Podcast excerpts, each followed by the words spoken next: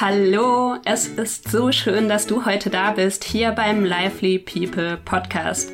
Dein Podcast für neue Perspektiven, Impulse und Inspirationen zu dem Thema Persönlichkeitsentwicklung. Mein Name ist Jana Philipp und ich wünsche dir viel Spaß beim Anhören. Noch ganz kurz zum Hintergrund des Podcasts. Ich habe im Leben schon so viele interessante Menschen getroffen, die mich irgendwie irgendwo weitergebracht haben. Egal ob durch Gespräche, kleine Impulse oder Tipps, die sie mir mit auf den Weg gegeben haben. Und in diesem Podcast möchte ich genau diese Erfahrungen teilen, indem ich Interviews durchführe, aber auch meine eigenen Erfahrungen auf meiner bisherigen Reise teile. Ich wünsche euch ganz viel Spaß und freue mich natürlich auf eure Geschichten, auf euer Feedback oder auch so, wenn wir in Kontakt treten. Hallo, lieber Leander. Hallo. Ich, ich freue mich ganz besonders, dass du heute da bist beim Podcast. Und zwar zu dem Thema, wie führst du ein erfülltes Leben? Und das erste Mal hatte ich dich getroffen bei Essentry. Da hattest du ein Seminar mit uns gemacht, beziehungsweise eine Challenge, passend zu deinem neuen Buch damals, Unfuck Your Mind. Und bevor ich jetzt irgendwie dich gleich ausfrage, würde ich einfach mal dich bitten, dass du dich vorstellst, und zwar in Form von eine vertraute Person mir erzählen würde, wer Leander ist, wie würde diese Person dann antworten? Genau, ja. Okay. Jetzt hängt natürlich stark wieder, und da, da, sind wir inhaltlich direkt drin, von der Perspektive dieser Person ab und dem ihrem Bild von mir. Also ich glaube, spannend wäre schon mal, das wäre ein schönes Experiment. Fünf verschiedene vertraute Personen stellen der gleichen Person mich vor und die müsste dann am Ende also und dann würde sie feststellen, dass wahrscheinlich alle Personen mich ein bisschen anders vorstellen. Also wenn meine Mama mich vorstellt oder meine Freundin oder ein guter Freund, entweder aus meiner Bubble, in der ich arbeite oder nicht. Das wäre bestimmt schon mal sehr spannend. Da sind wir direkt halbwegs auch schon thematisch in meinen Inhalten. Aber so im Durchschnitt würden, würde die Person mich vermutlich als sehr begeisterungsfähig und sehr nett tatsächlich auch. Also auch wenn viele immer sagen, äh, nett, äh, weiß nicht, wie, wie es, es gibt irgendeinen so Spruch, nett ist der kleine Bruder von Scheiße, kleine Schwester. Ja, irgendwie, Ir so irgendwie sowas. irgendwas hat irgendwas mit äh, Familienverhältnissen äh, schlechter Art zu tun. Weil ich das tatsächlich versuche, also sowohl mir selbst gegenüber als auch anderen Menschen gegenüber sehr verbunden gegenüber und sehr ähm, mit Vertrauensvorschuss und sehr äh, zugewandt zu begegnen. Deswegen würde die das wahrscheinlich auch sagen. Und das ist mir auch sehr wichtig. Ich, ja, man könnte fast sagen, dass ich so eine gewisse Harmoniebedürftigkeit habe und das sehr schätze als Wert, ähm, harmonisch miteinander zu sein. Das wäre vielleicht so, so das, ähm, das Wie ist der Leander? Soll ich auch was sagen zu Was macht der Leander?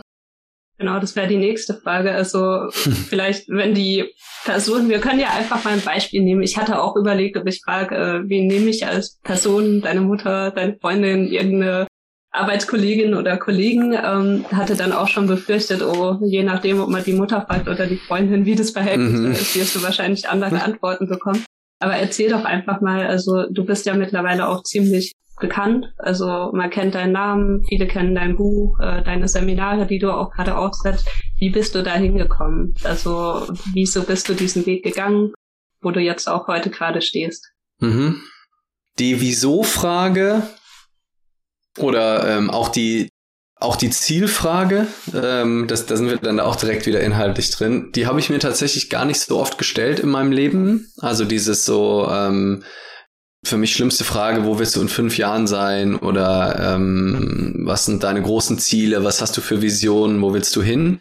Weil ich glaube, dass das eher zu einer Verkrampfung führt und auch das Leben so klein macht. Also ich sage immer gern, äh, je genauer du weißt, was du willst, desto kleiner wird deine Welt. Was natürlich, also bei dieser endlosen Auswahl an Möglichkeiten ist es natürlich gut zu wissen, was du jetzt willst. Und jetzt mhm. gerade möchte ich mit dir einen Podcast aufnehmen. Und das ist schon mal gut, dass ich das weiß und nicht drüber nachdenke, ob ich nicht doch lieber draußen in der Sonne, in dem schönen Septembersonne liegen will. Nein, ich, und generell wäre die Idee und die Einladung, auch das zu wollen, was man tut gerade, oder generell das als Grundhaltung zu kultivieren, mit völliger Hingabe in dem Moment, unabhängig von dem, was du tust, zu sein. Und das versuche ich wirklich auch schon Großteile meines Lebens so zu leben. Also nicht so sehr im Widerstand gegen das zu sein, was eine sehr anstrengende Haltung ist, die, glaube ich, aber relativ weit verbreitet ist in unserer Gesellschaft. Immer genau das haben zu wollen, was wir gerade nicht haben. Und je mehr ich auch vielleicht sage, ah ja, ich möchte in fünf Jahren da sein oder das ist meine Vision, das habe ich ja jetzt noch nicht. Und wenn ich die ganze Zeit drüber nachdenke, ah, erst wenn ich so und so bin, erst wenn ich das und das habe, erst wenn das mein Job ist, dann kann ich zufrieden sein.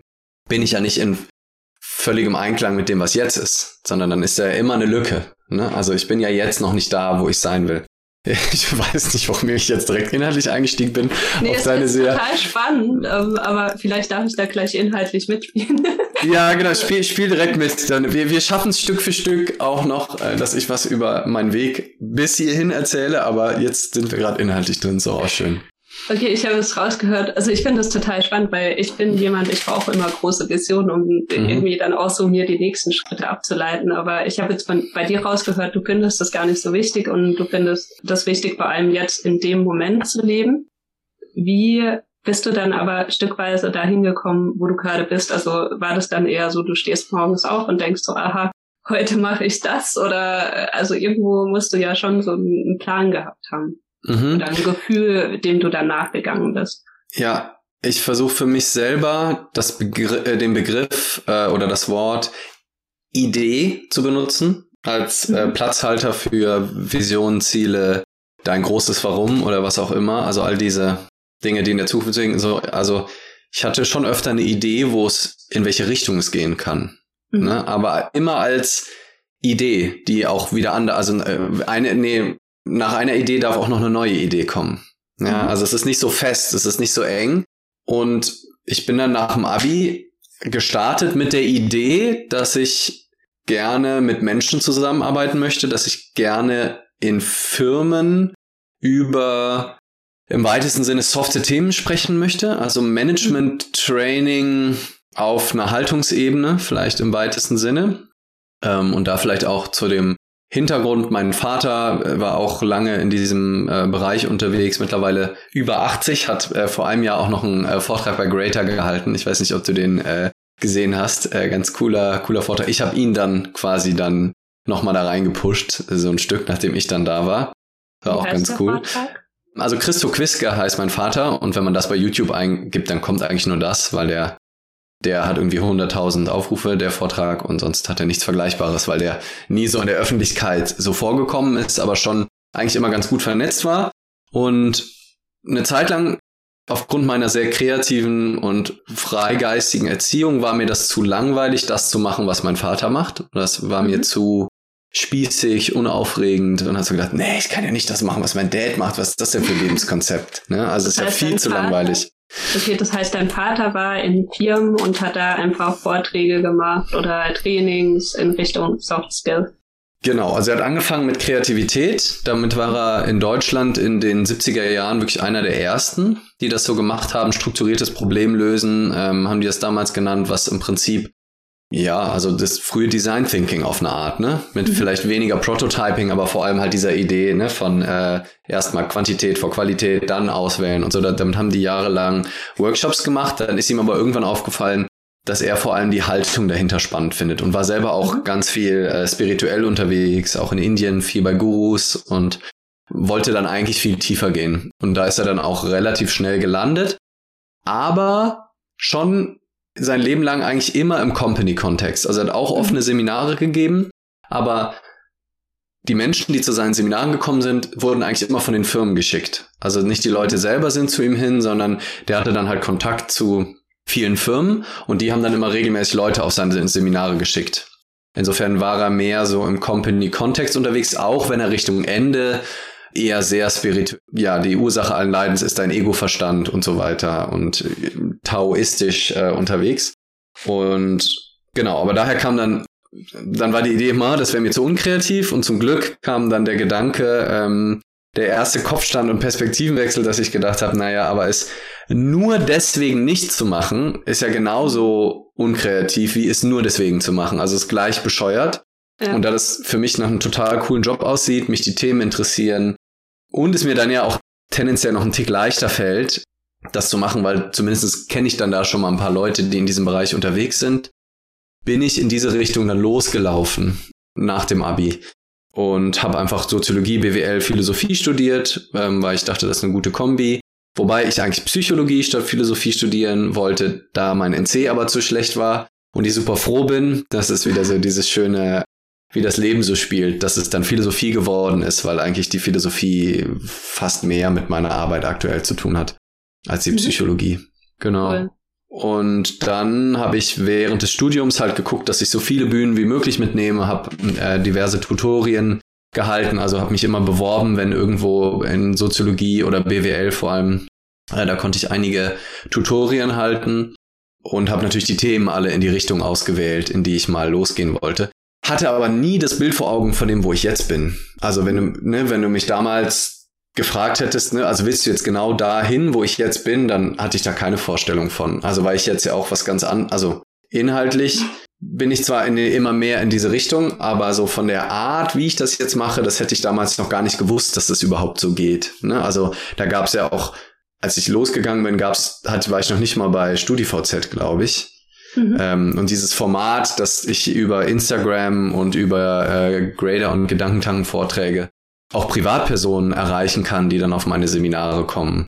Das hätte ich damals zum Beispiel gar nicht gewusst. Ne? Also mhm. deswegen hat sich meine Idee dann ganz oft auch verändert im Detail. Also ich habe dann Outdoor-Trainings gemacht, Team-Trainings, Kreativitätstrainings. Ich habe auch Konferenzen mitdesignt, also mit 100, 150 Leuten zwei Tage mir überlegt, ah, wie kann man die cool zusammenbringen?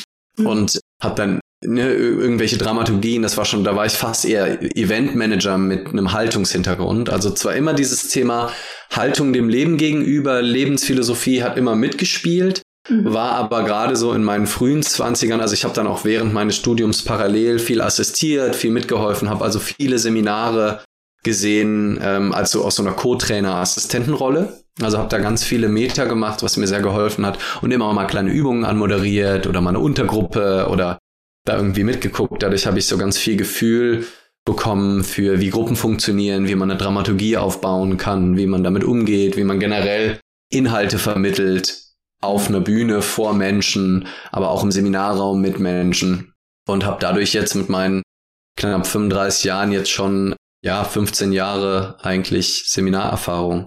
Mhm. Und aber halt in den unterschiedlichsten Bereichen. Also ich habe keine Ahnung, bestimmt 15 bis 20 verschiedene Trainer und Trainerinnen erlebt, bei denen ich mitgehen mhm. konnte in der Zeit, was total inspirierend war. Ja, habe mich dann aber halt inhaltlich auch immer weiterentwickelt. Also bin beziehungsweise was heißt weiterentwickelt, aber bin immer mehr zu dem Thema gekommen oder das Thema ist zu mir gekommen oder wie auch immer, äh, über die ich heute so spreche, so Stück für Stück, weil ich dann schon dann auch nicht nur habe mich treiben lassen, ne? das klingt ja manchmal so, wenn man sagt, man hat keine Vision, dann treibt man nur so durch die Gegend, ne? oder könnte, könnte man sich so vorstellen, mhm. sondern habe dann schon auch angefangen, Nein zu sagen oder bewusste Entscheidungen zu treffen. Also ich habe dann irgendwann, als ich so meine ersten Vorträge gehalten habe, die wirklich rein lebensphilosophisch waren, das war so 2015, 2016, habe ich gemerkt, boah, das macht mir so viel mehr Spaß als diese Teamgeschichten, als diese Kreativitätsgeschichten, die auch total cool sind, aber ich habe gemerkt, das andere ist noch viel näher dran an dem, was ich machen möchte. Und es fällt mir viel leichter, in meine Leichtigkeit zu kommen bei diesen Themen. Mhm. So dass ich dann angefangen habe, wenn dann, wenn dann Anfragen reinkamen, auch von Kunden, die gesagt haben, ah, willst du noch mal mit uns einen Kreativitätsworkshop machen oder willst du noch mal mit uns einen Teamworkshop machen oder andere Kollegen mich gefragt haben, willst du noch mal mit mir zusammen das und das Projekt machen, dass ich dann auch angefangen habe, Nein zu sagen. Also am Anfang habe ich noch eigentlich zu fast allem Ja gesagt. Habe gesagt, was? Da darf ich irgendwie mit? Cool, sau gerne, ich ja. bin dabei. Und dann habe ich aber, ja, wie gesagt, dann irgendwann angefangen auszuwählen und zu sagen, okay, nee, das, ne, auch wenn das zwar easy money ist oder ich, ne, das, ja. das kenne ich schon, das könnte ich jetzt weitermachen, das funktioniert gut, aber ich merke, dass andere ja, da geht's mir eben, komme ich leichter in die Freude und bin ich äh, mehr im Herzen berührt. Also sage ich da Nein zu, auch wenn das erstmal Unsicherheit bedeutet, auch wenn nicht erstmal dann mein Terminkalender leerer ist, weil dann häufig auch Vorträge dann kurzfristig reinkamen oder sowas. Hatte dadurch aber halt auch den Raum und die Freiheit, viel in diese Richtung zu hören, zu denken, zu konstruieren. Oder wenn ich dann einen Vortrag hatte, dann konnte ich mich wirklich über Wochen auf den vorbereiten und da wirklich ganz tief einsteigen und meine eigene Dramaturgie schreiben und überlegen, ah, wie kann ich das machen und es durchsprechen im Wohnzimmer und das hätte ich halt nicht gekonnt, wenn ich weiter parallel die ganze Zeit die anderen Trainings so abgearbeitet hätte, dann fehlt einfach so der Raum für Kreativität und, und für Neues, ja. Ein Steckenpferd deinerseits ist ja auch so, wie kann man ein erfülltes Leben führen oder leben? Und welche Rolle spielt da diese Abgrenzung deiner Meinung nach? Also ich glaube, dass das erfüllte Leben wirklich eine Grundhaltung dem Leben gegenüber ist, das mit dem Außen erstmal nicht so viel zu tun hat. Also ich würde sagen, der Grundstein oder das allererste, der allererste Angelpunkt ist, den wirklich so platt es dann klingt, erstmal den Moment zu genießen und weil unser Leben nur aus Momenten besteht. Also es gibt ja nichts außer den Moment und irgendwie ganz viele strukturieren ihr Leben so, dass sie eigentlich fast nie im Moment sind und immer in der Zukunft oder der Vergangenheit. Entweder sagen, fuck, das ist schlecht gelaufen, das hätte ich anders machen müssen, das hätte ich so und so machen müssen, damit es auf meine Ziele in der Zukunft einzahlt. Ne, mhm. Also, also auch selbst in der Vergangenheit sind wir irgendwie so halb in der Zukunft.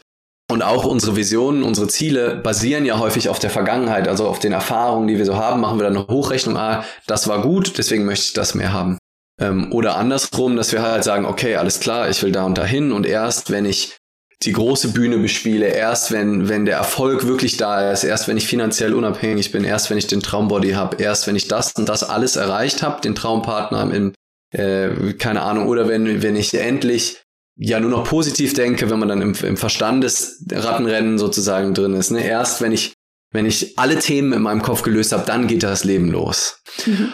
Und dann verpassen wir aber immer wieder den Moment und manche verbringen wirklich ihr komplettes Leben so, dass es immer, also wirklich diese sprichwörtliche Karotte vor der Nase und immer zu denken, da kommt noch was, also in so einem Wartemodus zu denken, ja, wenn ich, mhm. ich darf dann mein Leben leben, mein Leben wird dann erfüllt, wenn ich irgendwas erreiche. Und das tritt halt nie ein. Und ähm, deswegen wirklich im Moment zu starten, und deswegen habe ich auch mal ähm, Simon Sinek's Start with Why äh, mir genommen und äh, vor allem für Indi also für, für Firmen finde ich das eigentlich gar nicht so schlecht zu sagen, ey, ne, es gibt so viele Probleme auf der Welt, wenn eine Firma keine Antwort auf irgendein Problem ist, warum, warum startest du die dann? Also ne, versuch doch irgendwie einen coolen, coolen Grund auch zu haben, warum du eine Firma startest. Also da bin ich voll dabei, aber auf der Individualebene würde ich sagen, don't start with why, start with how. Also fang damit an, wie du im jetzigen Moment lebst, also wie es dir geht. Nicht worum geht es dir, nicht was geht, ne, im Sinne von, ähm, also was im Sinne von irgendwelche Güter, Ziele, Dinge im Außen, warum eben das große Purpose, sondern wie geht es dir? Mhm. Und das als Grundlage. Wie geht es dir im einzelnen Moment und wie kannst du es schaffen, zu kultivieren, dass du unabhängig davon, was gerade im Außen stattfindet, es schaffst, das jetzt zu akzeptieren und nicht dagegen zu kämpfen. Und das ist mal, gibt es auch ein bisschen Schmerz im Jetzt, ne? gerade wenn du körperlich irgendwie da was ist oder irgendeine Krankheit oder es deine Erwartungen werden nicht erfüllt, es passiert etwas anders. Aber ich bin davon überzeugt, dass wir, wenn wir das kultivieren und wenn wir es schaffen, auch da völlig präsent mit zu sein, auch mit den Momenten, die sich anfühlen wie Scheitern, auch da mit einverstanden zu sein. Das heißt nicht immer Ekstase und nicht immer extreme Freude, aber nicht diese, diese überwältigende Verzweiflung, wenn dann mal was nicht klappt, sondern einfach ein Hinnehmen und, und, und dann auch, auch präsent zu sein mit dem Gefühl und einfach auch zu sehen, ah, da ist gerade Trauer in mir, das ist aber auch in Ordnung. Da darf gerade auch mhm. Trauer sein und auch nicht gegen unsere Gefühle und unsere Gedanken zu kämpfen, sondern mit allem, was gerade jetzt da ist, so ein Grundeinverständnis zu kultivieren und zu sagen, das ist jetzt so passiert, es ist jetzt auch so. Ich brauche jetzt auch nicht mehr dagegen ankämpfen, weil dann kämpfe ich gegen die Realität. Es ist, ist jetzt einfach so gekommen. Ich habe meinen Job verloren, es ist ein Kunde abgesprungen, was auch immer. Ne? Mhm. Ein Freund hat mich gerade angebrüllt. Das ist jetzt gerade so und auch meine Reaktion darauf ist jetzt gerade so. Und ich kämpfe aber nicht dagegen an, weil dann kämpfe ich immer gegen das Leben und das ist wahnsinnig anstrengend, gegen die Realität ja. zu kämpfen von dem, was gerade da ist, sondern bin völlig da im Moment und fange damit an als allerersten Punkt und von dieser Grundhaltung von ich gebe dem, was ich jetzt tue, die maximale Bedeutung, weil es ist das Wichtigste auf der Welt, weil es ist das Einzige auf der Welt in dem Moment, weil ich tue ja gerade das. Alles andere ist nur Hochrechnung, Erinnerung, hat nichts mit irgendwas zu tun. Die Erinnerung ist mittlerweile hochgradig verzerrt war sowieso schon immer nur deine persönliche Perspektive auf die Dinge. Mittlerweile ist sie aber auch noch verzerrt, deine persönliche Perspektive. Also hat wirklich gar nichts mehr mit Realität zu tun, wie du die Sachen erinnerst. Hochrechnung, wie gesagt, wenn meine erste Vision konnte ich gar nicht richtig machen, weil ich wusste nicht mal, dass es so, also da gab es Gedankentanken noch nicht, was einen ganz großen. Einfluss auf äh, mein Leben, meinen Job aktuell hatte. Es gab noch kein Instagram. Es gab all diese Dinge nicht. Es gab keine Podcasts, das, was wir jetzt machen. Das heißt, ich konnte, hätte das überhaupt gar nicht hochrechnen können. Und wenn ich dann aber die ganze Zeit das so zerdenke, zerplane und ah, es muss alles genau so kommen und nur wenn das so kommt und ich will das so und dann arbeite ich hart alles auf diese, diesen einen Punkt hin und vielleicht auch mit Verzicht auf Lebensfreude, weil, weil ich so eine ähm, verzögerte ähm, Belohnungsentschädigung äh, einrechne. Denke, ah, okay, nee, wenn ich jetzt hart arbeite, dann kriege ich doppelt so viel zurück und mache das dann zwei Jahre. Und in der Zwischenzeit verändert sich einfach die Welt. Und dann stehe ich da und habe dann zwei Jahre für was gearbeitet, was überhaupt nicht mehr relevant ist. Dann kommt Corona, dann, keine Ahnung, kommt eine Flutkatastrophe, kommt irgendwas dazwischen. Was nicht heißt wieder, wie ich gerade eben schon gesagt, dass wir nicht eine Idee haben können, in welche Richtung ja. wir losgehen oder für irgendwas antreten. Ne? Im Moment stehen da ein paar Termine in meinem Kalender, auch schon für Dezember. Und ähm, im Moment habe ich vor, da einen coolen Vortrag zu halten oder cool abzuliefern und diverse offene Seminartermine fürs, fürs nächste Jahr mit der Idee, da wieder coole äh, Menschen zu treffen und zusammenzubringen, aber wenn das nicht so ist, ist das auch in Ordnung. Ja, und solange ich den jeden einzelnen Moment kultiviere und bei dem bin, was ich jetzt gerade tue und mit Begeisterung und Leidenschaft, wann immer mir das gelingt, mit dir im Gespräch jetzt zu sein, dann ist ja auch nichts voll. Selbst wenn wir jetzt die ganze, wenn du am Anfang vergessen hättest, es aufzunehmen und ich habe das Gespräch aber genossen, dann ist es nicht schlimm, ne? Weil es ist ja keine verschwendete Lebenszeit. Aber wir sind so häufig in so einer Umzuhaltung, dass wir Dinge immer nur tun, um dann in der Zukunft was zu erreichen. Und es kann auch sein, dass äh, der Algorithmus die Sachen hier nicht liebt oder keine Ahnung was und dann dann kann mit, selbst mit der besten Vorbereitung und selbst wenn du alles gibst, das Ergebnis hast du niemals zu 100% in der Hand. Es kann so viel passieren und wenn du es aber nur fürs Ergebnis machst, dann ist das wahnsinnig enttäuschend, wenn es dann nicht klappt. Ja. Eine Hypothese, wenn ich das so richtig, oder einfach eine Hypothese, die ich jetzt gerne oder mal äußern würde, ist, so, ist es dann, dass du sagst quasi, dass Menschen, die so Zielen hinterherrennen, eher unglücklicher sind als Menschen, die halt sich mehr, ich würde es gar nicht mal treiben lassen. Also ich glaube, eine mhm. Idee ist immer gut, aber ich glaube, ähm, was halt viele halten dann halt so fest an dieser Idee. Und ich glaube, was halt hier wichtig ist, ist halt, dass man sich wieder von der Idee löst und halt äh, mhm. nicht seine Augen verschließt, sondern wirklich auch guckt, okay, wo habe ich jetzt gerade Feedback bekommen oder wo hat es mich jetzt gerade mehr hingezogen? Glaubst ja. du, da gibt's so eine also Verbindung, dass Leute, die ihren Zielen hinterherlaufen, unglücklicher sind als Leute, mhm. die vielleicht halt eher in die Reflexion gehen, in den Moment? So wäre meine Hypothese und natürlich muss jeder oder jede, die gerade zuhören, das für sich selber prüfen. Also ich glaube, dass das sein kann, dass du dein Leben nach Zielen ausrichtest und auch damit glücklich sein kannst. Das kann ich nicht wissen im Endeffekt, mhm. wie das für jeden Einzelnen so ist. Nur da gerade so extrem viele Trainer, Coaches, Speaker da so hin, so drauf pushen auf dieses, ne, du, du musst irgendwo hinkommen und Selbstoptimierung ist, auch wenn es mhm. mittlerweile auch eine Gegen-Selbstoptimierung-Bewegung gibt, aber trotzdem so richtig, ich meine, und auch der Spruch, der Weg ist das Ziel, ist ja uralt und jeder hat den schon tausendmal gehört. Aber wer lebt das denn wirklich? Also unsere Gesellschaft spiegelt uns die ganze Zeit nur vor und drückt uns das von allen Seiten rein, dass wir so, wie wir jetzt sind, nicht in Ordnung sind. Und du brauchst noch mhm. das Produkt und du brauchst noch das Achievement und das alles, damit du dann irgendwann erfolgreich sein kannst. Mhm. Und ich glaube, dass das zu einem sehr hohen Preis kommt. Also, dass du die Nebenwirkungen sehr hoch sind. Und also für mich ist es im Endeffekt ja, beinahe ein irrsinniges Lebensmodell. Also, weil zum einen haben wir festgestellt, ne, wir verzichten dann ganz viele Jetzt-Momente auf Glück, weil wir denken, das Glück kommt erst in der Zukunft. Mhm. Dann wissen wir gar nicht, ne, wir können nicht wissen, da sagen zwar ganz viele, du musst nur an dich glauben und hart arbeiten, dann kannst du alles schaffen. Aus meiner Sicht völliger Schwachsinn. also die, äh, wir können nicht alles schaffen nur mit Glaube und harter Arbeit. Da ist immer noch ein Leben dazwischen. Wenn ich jetzt sage, ich möchte unbedingt in der NBA den Titel holen, ich möchte in die Winning-Mannschaft, wenn ich mir das jetzt sage, ist die Wahrscheinlichkeit äußerst gering, egal wie groß mein Glaube, egal wie hart ich jetzt anfange zu arbeiten mit 35. Ich habe so wenig Basketball in meinem Leben gespielt. Wenn ich jetzt an, also es ist einfach Irrsinn. Und mhm. bei so einem Beispiel sieht man sofort, wie abstrakt das ist äh, und wie absurd das ist. Aber das gilt für ganz viele andere Sachen. Wenn wir hören halt nur oft auf den großen Bühnen die Leute, die es geschafft haben und die dann sagen, macht's wie ich dann schafft ihr es auch. Guck mal, ich habe ich hätte es auch nie gedacht. Ich hab gegen alle Widerstände. Ich bin ein Junge aus armen Verhältnissen, Analphabet gewesen und jetzt stehe ich hier und ich bin Präsident der Vereinigten Staaten oder bin bin doch Bundeskanzler geworden und ich hatte den Traum immer. Also, du brauchst nur den Traum, dann geht alles. Mhm. Und das ist halt aber, äh, das ist mir neu so gekommen, ist halt Stichprobengröße eins. Also für den macht das Sinn. Ne? In seinem Leben war es so, er hat daran geglaubt und es geworden. Man kann auch verstehen die Begeisterung, wenn du ja sowas Absurdes schaffst, aber das ist auch der Grund, warum du auf der Bühne stehst und davon erzählen kannst. All die Leute, die mhm. auch geträumt haben, Präsident zu werden und hart dafür gearbeitet haben, alles gemacht haben, es aber nie über Bürgermeister im, äh, weiß ich nicht, irgendwie Kassel zu werden. Und das ist ja schon geil, wenn man das schafft und sich das vorgenommen hat.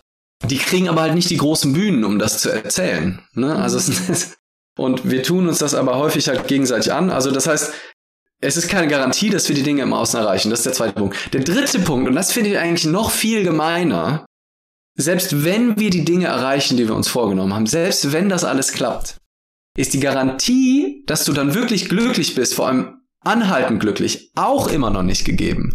Also selbst wenn du dich gegen alle Widrigkeiten, du hast es tatsächlich geschafft und dann stehst du da und Manche Leute fallen sofort in eine Depression, wenn die dieses große Lebensziel, weil du weißt in dem Moment, ab jetzt kann nichts mehr kommen. Du hast dein komplettes Leben auf das Erreicht dieses einen Ziels und dann hast du das mit Mitte 30 und dann ist dein Leben vorbei. Ne? Weil was, was willst du jetzt machen? Du hast ja noch nie gelernt, den Moment so richtig zu schätzen, sonst waren immer nur die Erfolge, immer nur, ah, noch einen Schritt näher, noch einen Schritt näher, immer Abgleich der Vision, noch ein Stück näher so dass viele in eine Depression fallen. Einige erleben vielleicht auch so eine kurze ekstatische Freude. Das kenne ich auch von mhm. mir, wenn mir irgendwas besonders gut gelungen ist oder so ein besonders toller Vortrag, ne, dann ist das so ein irres High, was kommen kann. Aber ich habe auch schon einen richtig geilen Vortrag gehalten, wo alle danach gesagt haben, Leander, es war der beste Vortrag ever, wo ich so dachte, ja, war er das? Okay, cool, weil ich, ich weiß es gar nicht so genau. Und wo ich, wo ich auch so geguckt habe und gedacht habe, wo ist die Ekstase vom letzten Mal? Und ich dachte, hä, wo, wann kommt die denn? Okay.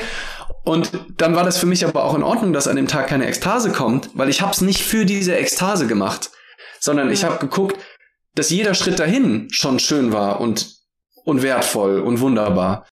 Und wenn du aber dein Lebenskonzept auf diesen Moment ausrichtest und mhm. dann bleibt das Glück aus, und du, es klappt alles im Außen, es hat alles funktioniert und du stehst da und sagst, wo, wo, wo ist die Ekstase? Ich müsste doch jetzt eigentlich, ja. jetzt müsste doch alles in Ordnung sein. Das kann dich, das kann dich wirklich in, in monatelange Depressionen stürzen, weil dann, dann stellst du fest, dass dein komplettes Lebenskonzept Konzept völliger Irrsinn war. Was würdest du sagen? Also mir fällt es persönlich auch oft auf, dass gerade Leute, also wie soll ich sagen, also das vielleicht auch gar nicht so wertschätzen können, also den Moment oder das auch gar nicht so anerkennen oder auch wahrnehmen, dass sie vielleicht gerade glücklich sind und auch alles haben, was sie brauchen, um glücklich zu sein. Was ist so ein Tipp deinerseits, also was da helfen kann, auch um das besser wahrzunehmen oder auch mehr in diese Wahrnehmung reinzugehen? Also es gibt ja ganz viele, ganz viele Ansatzpunkte unterschiedlichster Art, würde ich sagen, ähm, da hinzukommen. Ähm, einer ist schon mal, sich des Irrsinns bewusst zu werden. Also das, wo wir gerade drüber gesprochen zu haben, einfach schon mal das aufzugeben, die Idee, dass es irgendwas braucht, dass es die Erlaubnis braucht, dass es das Außen braucht, dass es dich in Perfektion braucht für die, für das pure Glück. Mhm. Und ich kenne das Glück vom Erreichen von Zielen.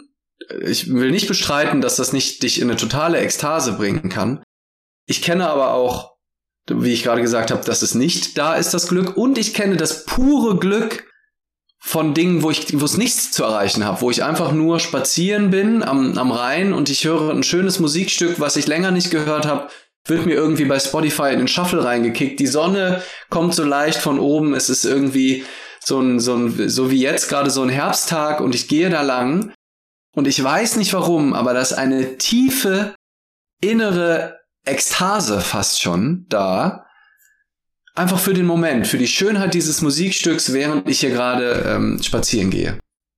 Wenn wir also bereit sind und nicht, und wenn ich aber in dem Moment gar nicht spazieren gehe, weil ich wieder vor meinem Laptop sitze und irgendwelche Dinge vorbereite oder in irgendwelchen Calls sitze oder irgendwie das Gefühl habe, ich brauche jetzt noch was und noch was und noch was, kann ich diese, brauche ich auch diese Highs vom Erreichen von irgendwelchen Zielen, weil ich gar nicht offen bin für die, für die kleinen Dinge im Alltag. Wenn du dir mal eine Taube genau anguckst, mhm. wenn du, wenn du dir die Zeit nimmst, Einfach mal eine Taube anzugucken, wie schön dieses Fell, äh, Fell, sag ich, die Federn, siehst du mal, wie genau ich geguckt habe. Also dieses Fell der Taube.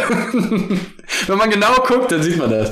Nee, also die Federn, wenn du dir anguckst, was für unterschiedliche Farben die auch haben, dieses geile Grau, Taupe würde man wahrscheinlich sagen, na, an, an Taube, oder Taub, oder keine Ahnung, da mit diesem rosa, mit diesem hellrosa am Hals, was alles irgendwie so glitzert und dann so grün kannst du einfach nur über die Schönheit des Lebens staunen, bei diesen Ratten der Lüfte vermeintlichen. Ähm, geschweige denn, du guckst dir irgendwelche Tiere an, die auch noch, ne, also wenn du, wenn du zufällig einen Löwen im Haus hast, könntest du dich wahrscheinlich noch viel mehr begeistern oder einfach einen tollen Hund zu Hause hast. Oder du guckst in den Himmel, in die Wolken und guckst dir wirklich mal Wolken an und stellst fest, was für irre 3D-Formationen auf verschiedenen Ebenen da vorbeiziehen.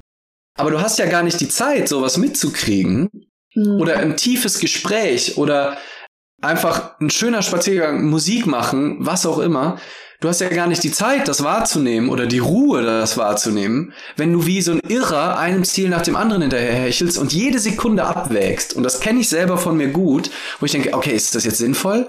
Mache ich gerade mhm. was Sinnvolles? Ne? Kann ich das? Ist das hier ich mache ja gerade nix. Ich gehe hier gerade, ich könnte jetzt eigentlich noch einen Podcast hören und irgendwie mir noch weiteren wertvollen Input und geile Anekdoten für die nächsten Vorträge reinziehen. Ich könnte noch ein Buch lesen. Ich könnte jetzt alles möglich machen, aber einfach sich in die Hängematte zu legen und die Schönheit der Wolken zu, anzusehen, ohne, es darf auch sich nicht geil anfühlen, aber einfach offen zu sein und nicht immer, es muss nicht alles immer einen Sinn ergeben. Es muss nicht alles immer auf irgendwas einzahlen, auf irgendeine Vision, auf irgendein Ziel einzahlen, und ich glaube, dass die Wahrscheinlichkeit deutlich höher ist, dass wir das kultivieren können, auch Stück für Stück. Mhm. Ist vielleicht beim, am Anfang noch ganz komisch, wenn du, wenn das überhaupt nicht in deiner Welt ist. Aber dass wir das, wenn wir uns diesen Raum bewusst geben und uns bewusst nehmen, auch mehr Stille einzuladen in unser Leben, mhm. ähm, wir auch viel mehr die Schönheit ähm, und die Freude in, in, in den alltäglichen Momenten sehen können. So, bei mir ist gerade so Peng, Peng, Peng, ganz viele Fragen. Hervorragend. also zum einen ähm, würdest du jetzt sagen, also dass äh, so erfülltes Leben auch viel mit Achtsamkeit einfach zu tun hat. Habe ich jetzt rausgehört, also dass man auch wirklich halt guckt, was passiert um einen rum, was ist da vielleicht, äh, wie sieht so eine Taube wirklich aus. Und zum anderen war ja so dieses Thema Perspektiven, also wie gucke ich auch aufs Leben. Also ich meine, die Taube ist ja jetzt ein schönes Beispiel. Also ich kann sagen, das sind die Ratten der Lüfte oder ich kann halt mhm. sagen, ein wundervolles Geschöpf oder irgendwie Tier halt. Also welche Rolle oder was sagst du so dazu, zu den Perspektiven, wie man auf was guckt auch? Und wenn wir jetzt auch mal schauen, also die deutsche Gesellschaft ist ja schon oft sehr negativ auch. Also mhm. oft werden Probleme fokussiert anstatt Lösungen oder was wir daraus gelernt haben. Und ja, halt immer, ja. wie guck mal auf die Dinge auch. Total. Also zum einen, ich mag das Wort Achtsamkeit irgendwie nicht so. Also mhm. die Bewegung ist super und dass das mehr im Fokus ist, ist total super. Aber irgendwie ist bei mir das Wort Achtsamkeit und das ist für jeden sicherlich anders, halt so konnotiert mit Vorsicht, mit extrem, auch so ein bisschen so Langeweile hängt da auch so dran für mich. Also so, ja, auch so ist so ein bisschen so eingestaubt für mich fast schon der Begriff. Während ich die Haltung total super finde oder auch, also deswegen, ich kann ich mich mit Mindfulness schon, schon was mehr auch identifizieren als mit dem Wort Achtsamkeit. Sei mal mhm. achtsam. ähm, aber die Idee an sich ja. Also ich meine, im Prinzip ist ja, je nach Definition, ist Achtsamkeit die Fähigkeit oder der Zustand, sich den Moment voll wahrzunehmen, ohne ihn zu bewerten. Also ohne zu sagen, es sollte jetzt so sein, es sollte, es sollte anders sein. Und da würde ich sagen 100 Prozent. Ne, also ähm, wenn es uns gelingt, das Bewerten loszulassen und offen, neugierig dem Moment zu begegnen, würde ich sagen, ist das unabhängig davon, was wir tun, eine wahnsinnig schöne Art, dem Leben zu begegnen. Und ob das so was sehr Bedächtiges ist, wie ich nimm mir mal die Zeit, die Wolken anzugucken, ne, und was sehr Ruhiges, was man dann auch eher mit Achtsamkeit äh, verbinden würde. Oder ob das ist, ich fahre gerade Snowboard mit 90 Sachen auf irgendeine riesen Sprungschanze zu und drehe mich in der Luft und mache irgendwie was. Ähm, beides, denke ich, erhöht die Wahrscheinlichkeit zu überleben und, wenn, und aber auch einfach die Schönheit des Moments wahrzunehmen, wenn wir einfach voll bei dem sind, was jetzt gerade ist. Und ich finde die Idee des Karma-Yogas, das äh, wurde so im, äh, in der Bhagavad Gita, so einer alten hinduistischen Schrift, ein paar tausend Jahre alt, noch vor, vor Christi Geburt, Christi Geburt wurde die geschrieben, äh, finde ich total, bringt es total schön auf den Punkt, die sagt, der Handlung mehr Bedeutung zu geben als den Früchten der Handlung. Das bringt auch nochmal das zusammen, was wir, was wir vorhin gesagt haben. Ne? Also, dass du mit Begeisterung einen Vortrag hältst, auch mit Begeisterung einen Vortrag vorbereitest, mhm. aber dich davon löst, dass du damit irgendwas erreichen musst. Ne? Und vielleicht kommt auch mal ein Gedanke von, ah, ist doch cool, dann kann ich vielleicht äh, darüber Teilnehmende für meine Seminare gewinnen oder ne, vielleicht was auch immer als Idee, aber dass das so sein muss oder dass du es deswegen machst, dich davon zu lösen und einfach mit Begeisterung einen Vortrag zu halten. Mhm. Und absurderweise würde oder paradoxerweise würde ich sagen, die Wahrscheinlichkeit, dass du richtig viele Leute dann damit erreichst und viel erfolgreicher bist im Außen, wenn du dich davon löst, erfolgreich zu sein, ist relativ groß. Ja. Also ich, ich bin mal beim Snowboarden so ein meiner Lieblingsbeispiele habe ich immer, ich bin eine Zeit lang auch Wettbewerbe gefahren, Slopestyle, und da muss man so fünf, sechs Tricks in Summe machen. Ein, mit einem Sturz ist eigentlich mehr oder weniger der Lauf im Eimer. Man springt ein paar Mal und, und fährt über Rails, also rutscht auf diesen Handläufen äh, lang und machst da so verschiedene mhm. Tricks. Ähm, und wann immer ich nicht einfach beim Snowboarden bei jedem einzelnen Trick war, sondern drüber nachgedacht habe, ah, der vorhin hätte besser sein können oder ähm, das Schlimmste war einmal, ich habe in einem Finallauf, der, der beste Lauf meines Lebens bis dahin. Es war nur noch ein einziges Rail vor mir, also ein Geländer, wo ich mein Trick ziemlich schwer war, aber den habe ich eigentlich immer gestanden. Und es hat alles bis dahin geklappt. Ich habe noch nie so einen guten Lauf gehabt. Und dann kam aber leider, leider der Gedanke schon, während ich auf dieses äh, Rail gesprungen bin, boah, wenn ich das jetzt stehe, boah, Safe-Treppchen oder vielleicht gewinne ich dann sogar. Ne? Also wenn ich den jetzt stehe, dann, dann gewinne ich hier heute. Und so, ich bin gelandet und so ganz langsam wie so in Zeitlupe nach hinten umgefallen. Also ich habe den Trick noch gemacht, aber irgendwie war ich nicht ganz da. Hätte ich sicherlich noch retten können mhm. und bin einfach umgefallen. Während ich wahrscheinlich, wenn ich einfach nur bei dem Trick gewesen wäre und einfach nur mich dran erfreut hätte, jetzt diesen Trick zu machen, völlig präsent, hätte ich wahrscheinlich das Ding gewonnen. Ähm, ja, ich finde das spannend, dass du ja. das gerade sagst, also mit der Begeisterung. Also ich merke das auch persönlich bei mir, wenn ich auf Konferenzen gehe oder wenn ich äh, Podcast aufnehme oder selbst wenn ich im Team arbeite, dass halt dieses Begeisterung total wichtig ist, weil, keine Ahnung, mich fragen auch oft Leute irgendwie, Jana, wie schaffst du das, dass Leute immer auf dich zukommen oder ähm, das, ich habe das auch nie so geplant mit den Konferenzen oder sonst irgendwas oder aber es macht einfach Spaß und ich glaube oder halt mhm. begeistert halt mich persönlich und äh, ich verstell mich da auch nicht. Also mir ist es dann auch egal, ob ich da einen Rechtschreibfehler irgendwo drin habe oder nicht oder mhm. einen Versprecher drin habe. Und ich glaube, das ist ganz wichtig, also dass man da einfach mit dem Herzen auch dabei ist bei den Themen, die man macht und halt wirklich auch egal, was außenrum passiert. Also klar ist das ist wichtig, also was andere Leute sagen und äh, mhm. dir da auch Feedback geben oder so. Aber dass man sich da nicht so unter Druck setzen lässt oder sich auch beeinflussen lässt oder so, ne? Total. Und, und genauso kannst du natürlich auch als weiteres Beispiel zu 100% präsent zuhören. Ne? Und dann mhm. eben ähm, komplett bei der anderen Person zu sein und komplett zuzuhören und nicht drüber nachzudenken, ah, wie ordne ich das jetzt ein? Das merke ich bei mir immer wunderbar. Wenn ich drüber nachdenke, schon, was ich genau sagen will, während du was sagst, dann höre ich dir auf einmal nicht mehr richtig zu. Ja. Ne? Oder verhör vielleicht sogar, wenn deine Frage was länger wäre und ich denke schon beim ersten Teil deiner Frage darüber mhm. nach, was ich sagen will, dann höre ich den zweiten Teil der Frage gar nicht. Dann bin ich gar nicht bei dir da.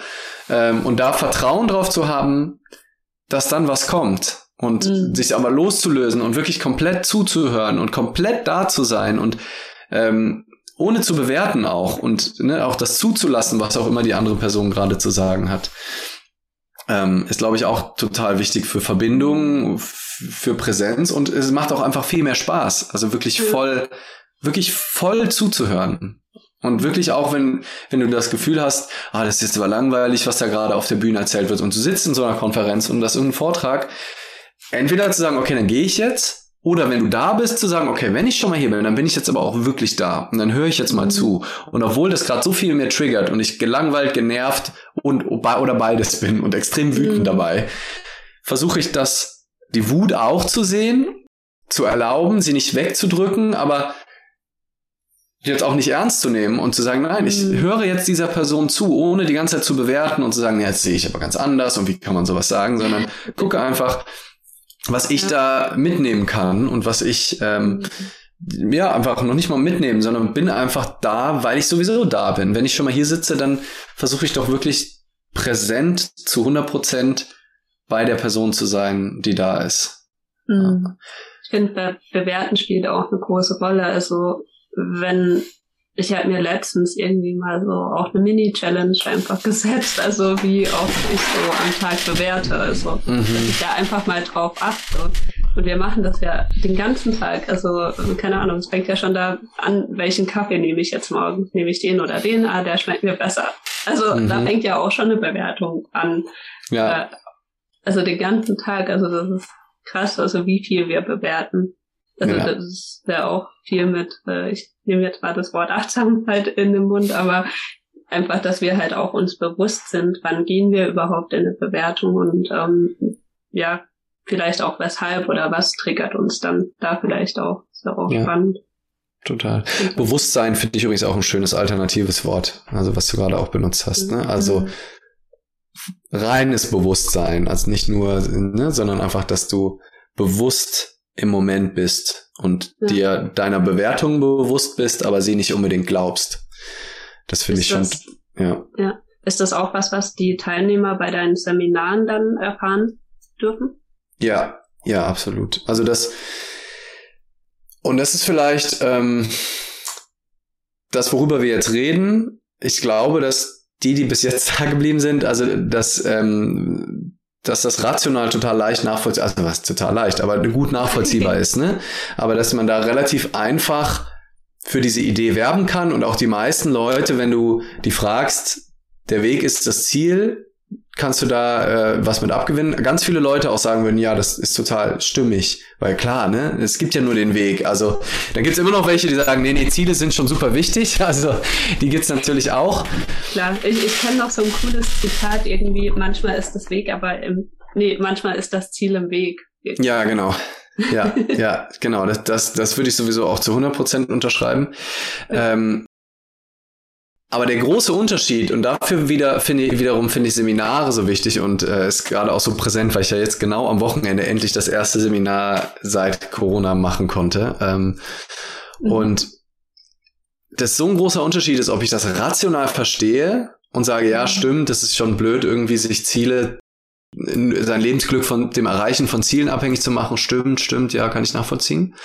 Oder ob ich das wirklich fühle und auch wirklich in meinem Leben das loslassen kann. Ne? Also das mhm. nicht nur rational verstanden habe auf der Verstandesebene, sondern wirklich es schaffe loszulassen im Alltag und es wirklich schaffe, diese Karma-Yoga-Haltung oder dann die Achtsamkeit oder das Bewusstsein im Alltag zu leben und wirklich zu sagen, nein, es ist mir jetzt egal, was da rauskommt. Mhm. Ich löse mich davon. Ich bin jetzt, ich konzentriere mich nur auf das, was ich tue. Und wenn immer ein Gedanke kommt von, oh, ich will aber lieber das als das, sehe ich den und lasse ihn wieder ziehen.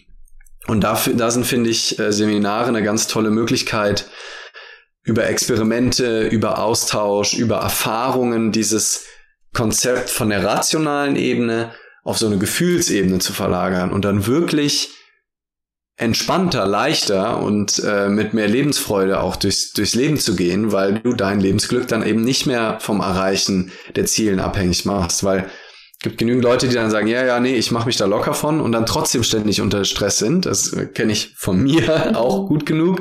Immer mal wieder, wenn ich dann nicht ja. bewusst bin und dann doch denke, oh scheiße, das muss gut werden und oh Gott, was denken die Leute und jetzt geht das auf YouTube live und nicht, mhm. äh, hoffentlich kommen nicht zu viele Hate-Kommentare und ähm, ja. Und das wirkt, also das ist eben der große Unterschied, dass und es geht da überhaupt nicht um Perfektion und dass das immer mhm. gelingen muss, aber das mehr und mehr im Leben zu kultivieren und mehr und mehr wahrzunehmen und loszulassen, ähm, ist halt eben eine kleine Reise und da ähm, versuche ich mit meinen Seminaren dann einen Beitrag dazu zu liefern, dass es wirklich nochmal anders ist, als wenn man das nur kurz hört oder kurz liest oder auf rationaler Ebene verstanden hat. Mhm angenommen, ich würde jetzt zu einem dein, deiner Seminare kommen, also was würde ich da vielleicht persönlich dann für mich mitnehmen? Also wie kann ich mir das vorstellen? Das Schöne äh, ist ja, dass ich das nicht wissen kann, was du mitnimmst, weil das sehr stark mhm. von dir abhängt. Also das merke ich auch immer bei Vorträgen, dass je nachdem, was gerade ein Thema bei dir ist, irgendwo, was tendenziell dir irgendwie ein bisschen Lebensfreude immer mal wieder entzieht, würde das auf irgendeine Art getriggert werden. Also unabhängig von den Übungen kommt dann in der Regel genau das hoch. Also dass dann, ne, dass du dann vielleicht merkst du deinen Perfektionismus, vielleicht merkst du dein Harmoniebedürfnis, dass es dir nur gut geht, wenn Leute, wenn du das Gefühl hast, dass Leute dich gerne mögen. Mhm. Ähm, ne, also je nachdem, was so, was so die Themen sind. Aber auf Metaebene generell würde ich sagen, einverstandener zu sein mit dem Moment und nicht die ganzen, und da kommen wir eigentlich zu dem zweiten Teil der Frage, die du so vor 20 Minuten gestellt hast, mit den Perspektivenwechseln auch, ähm, nicht alle Gedanken zu glauben, die wir uns so denken und mal festzustellen, wie schwachsinnig, wirklich schwachsinnig unsere Gedanken so sind. Also wir machen, äh, ich nenne den Verstand immer ganz gerne die Horrorszenario Hochrechnungsmaschine. Okay. Und that's what it is. Also die ständig machen wir irgendwelche Hochrechnungen über die Zukunft und oh Gott, wenn das passiert, passiert das. Und oh je, das wird das Schlimmste. Oder wenn, mhm. wenn das passiert, dann kann ich direkt einpacken und dann habe ich nie wieder das. Und das war echt auch so ein bisschen der Running Gag auch beim letzten Seminar, weil du immer wie, wenn du hinguckst, stellst mhm. du immer wieder fest, dass deine Gedanken einfach nicht stimmen. Das sind irgendwelche Hochrechnungen im, in Bezug auf die Vergangenheit. Mhm. Und du kannst die mal nutzen, Gedanken, ähm, als Werkzeug, ne? Also einfach um irgendeine Situation zu strukturieren, super, oder irgendwas durchzudenken, aber zu glauben, also zu glauben, die eigenen Gedanken zu glauben und zu glauben, dass diese Hochrechnungen irgendwas mit Realität zu tun haben, Mhm. oder da nah dran sind. Das ist wirklich eine weitere, ähm, weitere gute Idee, wenn man wahnsinnig werden will. Wenn man sich da, da, darüber identifiziert. Weil es kommt so oft wirklich komplett anders, als wir uns das denken. Es gehen dann vielleicht auch mal andere Sachen schief, aber die Dinge, wo wir dachten, dass sie schief gehen, das ist es meistens nicht. Ähm, und da eine Bewusstheit für zu entwickeln. Ähm, mhm. Und nicht mehr alles zu glauben, was wir denken und da so ein bisschen mit Abstand auch die eigenen Gedanken beobachten zu können, wo wir wieder bei so einer achtsamen Haltung oder bei einer sehr bewussten Haltung wieder gegenüber auch der eigenen Gedanken zu sein. Zu sehen, aha, da kommt gerade ein Gedanke, ich bin ruiniert oder den Kunden habe ich für immer verloren oder die bei der oder dem habe ich es jetzt verkackt, wie auch immer. Und ich sehe den Gedanken, aber ich glaube den nicht.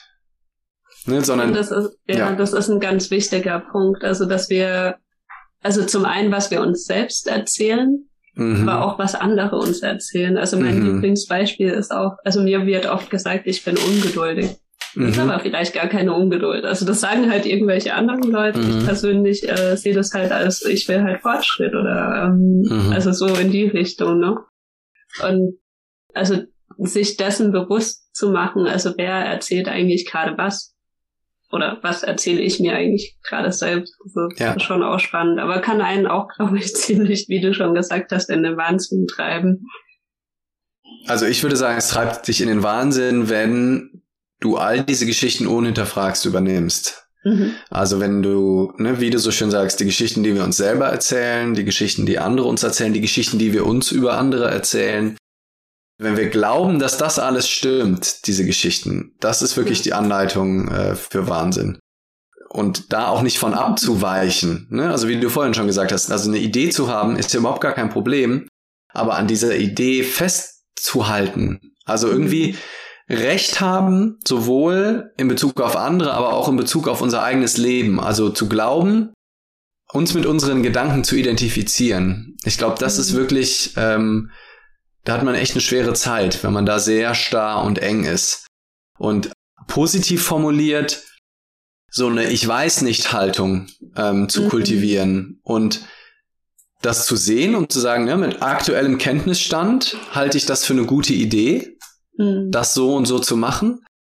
Aber ich bin jederzeit bereit, auch das Gegenteil zu glauben, weil ich weiß, dass, dass das ganz oft passiert, dass einfach das Gegenteil von dem, was ich, äh, was ich annehme, die Wahrheit ist. Wir haben, äh, ja. ja. Ja, ich musste gerade so lachen, weil das ist auch immer so meine Lieblingsfrage äh, also, oder Aussage, ja, das könnte so sein, aber es könnte auch ganz anders sein. Also wenn mhm. auch irgendjemand kommt, also auch passiert es ja auch im Arbeitsleben, dass Manager kommen, sonstiges äh, und irgendwen beschuldigen und äh, mhm. die machen das schon wieder nicht, weil XYZ und ich sage dann halt auch drauf einfach so, ja, es könnte so sein, aber es könnte auch ganz anders sein. Ja. sind immer alle irritiert, aber es stimmt halt. Also das ja. Halt, ja. Und, das Pro und das Spannende ist ja, wenn dich der Glaube an die Geschichte stresst. Also wenn das eine Geschichte ist, die du dir erzählst, die dir total gut tut, schön, ne? Warum sollte das, also ist, ist doch super, ne? Also, ja. ne, wie die Geschichte von dir, dass du sagst, ich bin nicht ungeduldig, ich selber nehme das wahr als, ich habe Spaß an Fortschritt oder dass es vorwärts geht. Das ist eine Geschichte, die tut dir total gut. Warum solltest du die droppen? Ne? Also wenn ständig Menschen um dich herum spiegeln, dass es ihnen sehr schlecht geht in der Zusammenarbeit mit dir, ne? Dann lohnt es sich hinzu. Nee, nee, genau, also das habe ich jetzt auch gar nicht so, so wahrgenommen. Aber wenn dem so wäre, dann könntest du natürlich überlegen, denen zuliebe ähm, deine Begeisterung, die du so wahrnimmst, dann vielleicht was zu zügeln in dem Moment. Mhm. Aber trotzdem musst du deine Geschichte nicht verändern, sondern einfach dein Verhalten anpassen, weil du weißt, dass es denen, denen zuliebe. So. Mhm. Aber die Geschichte tut dir total gut. Wenn du jetzt eine Geschichte hättest, ich bin total, ich bin total ungeduldig und dir geht's nicht gut damit, dann würde ich immer dazu einladen, guck dir das doch nochmal genau an, ob die wirklich wahr ist oder ob es nicht auch anders sein könnte. Und wenn du, vor allem, wir erzählen uns ständig Geschichten über andere, hm. mit denen es uns aber nicht gut geht. Den anderen ist es komplett egal, dass wir uns Geschichten, die wissen das ganz häufig ja gar nicht. Die kriegen davon nichts mit, aber wir ruinieren uns unser eigenes Leben, indem wir die Geschichten, die wir uns über andere Menschen erzählen, glauben. Indem wir sagen, ne, da haben die, da haben die wieder absichtlich gerade, da waren die faul.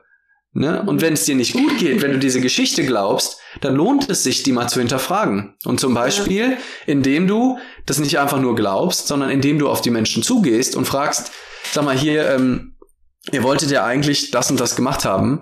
Woran, mhm. woran hat das denn gelegen? Und vielleicht, wenn man mit denen spricht und offen darüber kommuniziert, erfährt man, dass sie überhaupt nicht faul waren, sondern dass man selber denen noch fünf andere Aufträge in der Zwischenzeit mhm. gegeben hat, wo man gar nicht mehr mitbekommen hat, dass das irgendwie so passiert ist. Und man selber vielleicht sogar die Ursache dafür ist, dass das nicht passiert ist. Mhm. Und auf einmal merkst du, oh fuck, das ist ja jetzt ganz anders, als ich das gedacht habe. Und dann geht es dir aber auch besser damit, weil dann bist du nicht mehr in der Verurteilung von den anderen und sagst, ah, alles klar, wir müssen was verändern. Das kann nicht sein, dass die nicht ihre eigentliche Arbeit machen, sondern so abgelenkt werden. Durch mich auch noch. Ja, ja. Ähm, und, und deswegen vorher schon, bevor du in die Verurteilung gehst und bevor du diese Geschichten über andere glaubst, erstmal diese, die Haltung, die du so schön beschrieben hast, zu mhm. kultivieren, zu sagen, wir können es nicht wissen. Also lass uns doch jetzt nicht uns, wie du gesagt hast, wir Deutschen tendieren das, also generell gibt's ja den Negativity Bias, der ist ja in der Psychologie auch ganz gut erforscht, dass wir, ne, unser Gehirn hilft uns dabei zu überleben und es hat uns über aber tausende von Jahren sehr geholfen, eher mal vom Schlechteren auszugehen, weil mhm. ne, du, du, damit wir überleben, ne, ein verstauchter Knöchel oder ein gebrochenes Bein war halt Großteil der Menschheitsgeschichte das Ende unseres Daseins. Und deswegen eher ein bisschen vorsichtig zu sein, ist an sich in unser System einprogrammiert. Das ist aber kein Fit mehr. Das ist eine, eigentlich eine alte Software für eine komplett andere Umgebung geschaffen. Und deswegen dürfen wir uns dessen bewusst sein und all diese Negativgeschichten über uns und andere sehr genau hinterfragen und zumindest mal gleichwertig die positive mhm. Geschichte daneben stellen und sagen, es könnte auch so sein. Ne? Es könnte auch sein, dass du denen viel zu viel auf zugemutet hast oder du kannst es gerade nicht wissen, mhm. also lass doch beide Geschichten los.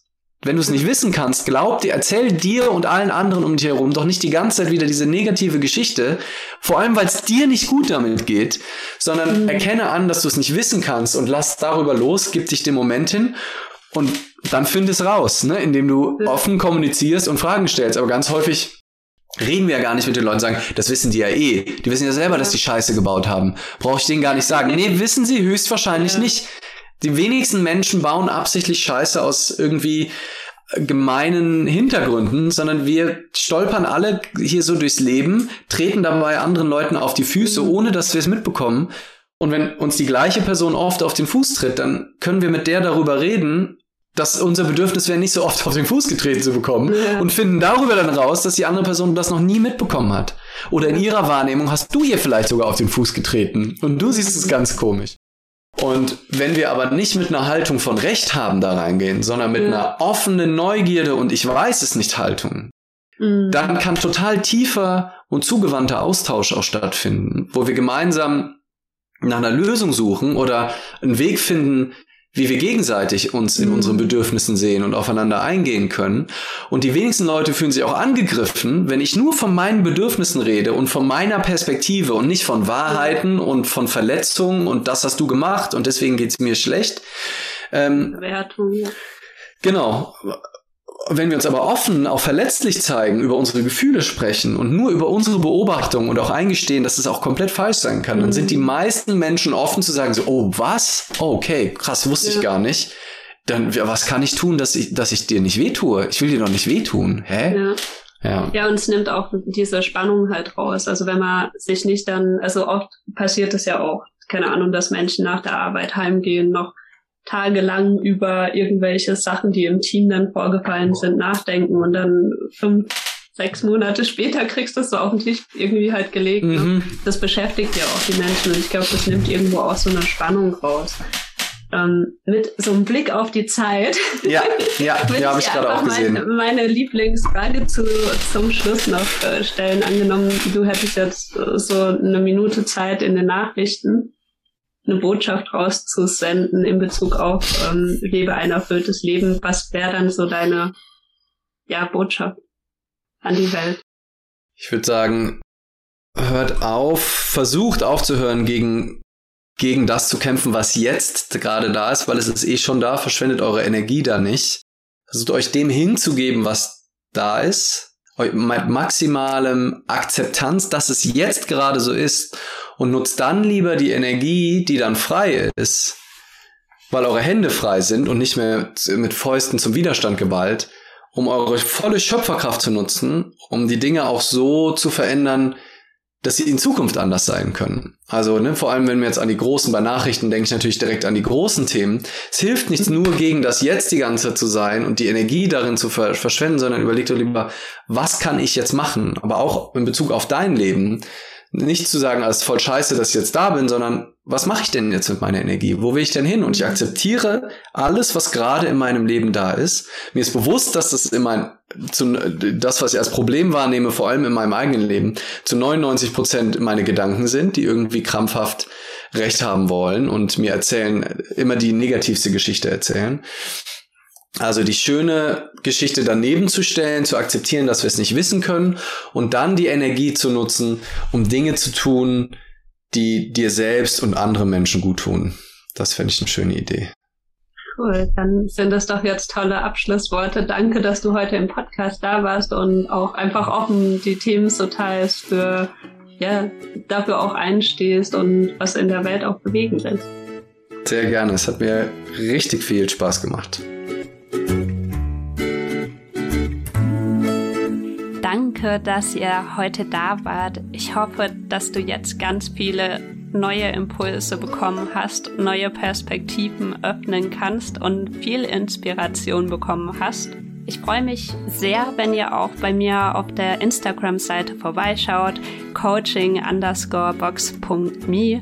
Dort stelle ich momentan Fragen zur Selbstreflexion zur Verfügung. Und natürlich freue ich mich auch, wenn wir so in Kontakt treten, weil ich sehe euch ja nicht, wenn ich hier ins Mikrofon reinspreche. Und so könnten wir uns auf jeden Fall unterhalten, treffen und gemeinsam über Reflexionsfragen grübeln. Dann wünsche ich euch noch einen wunderschönen Tag. Deine Jana.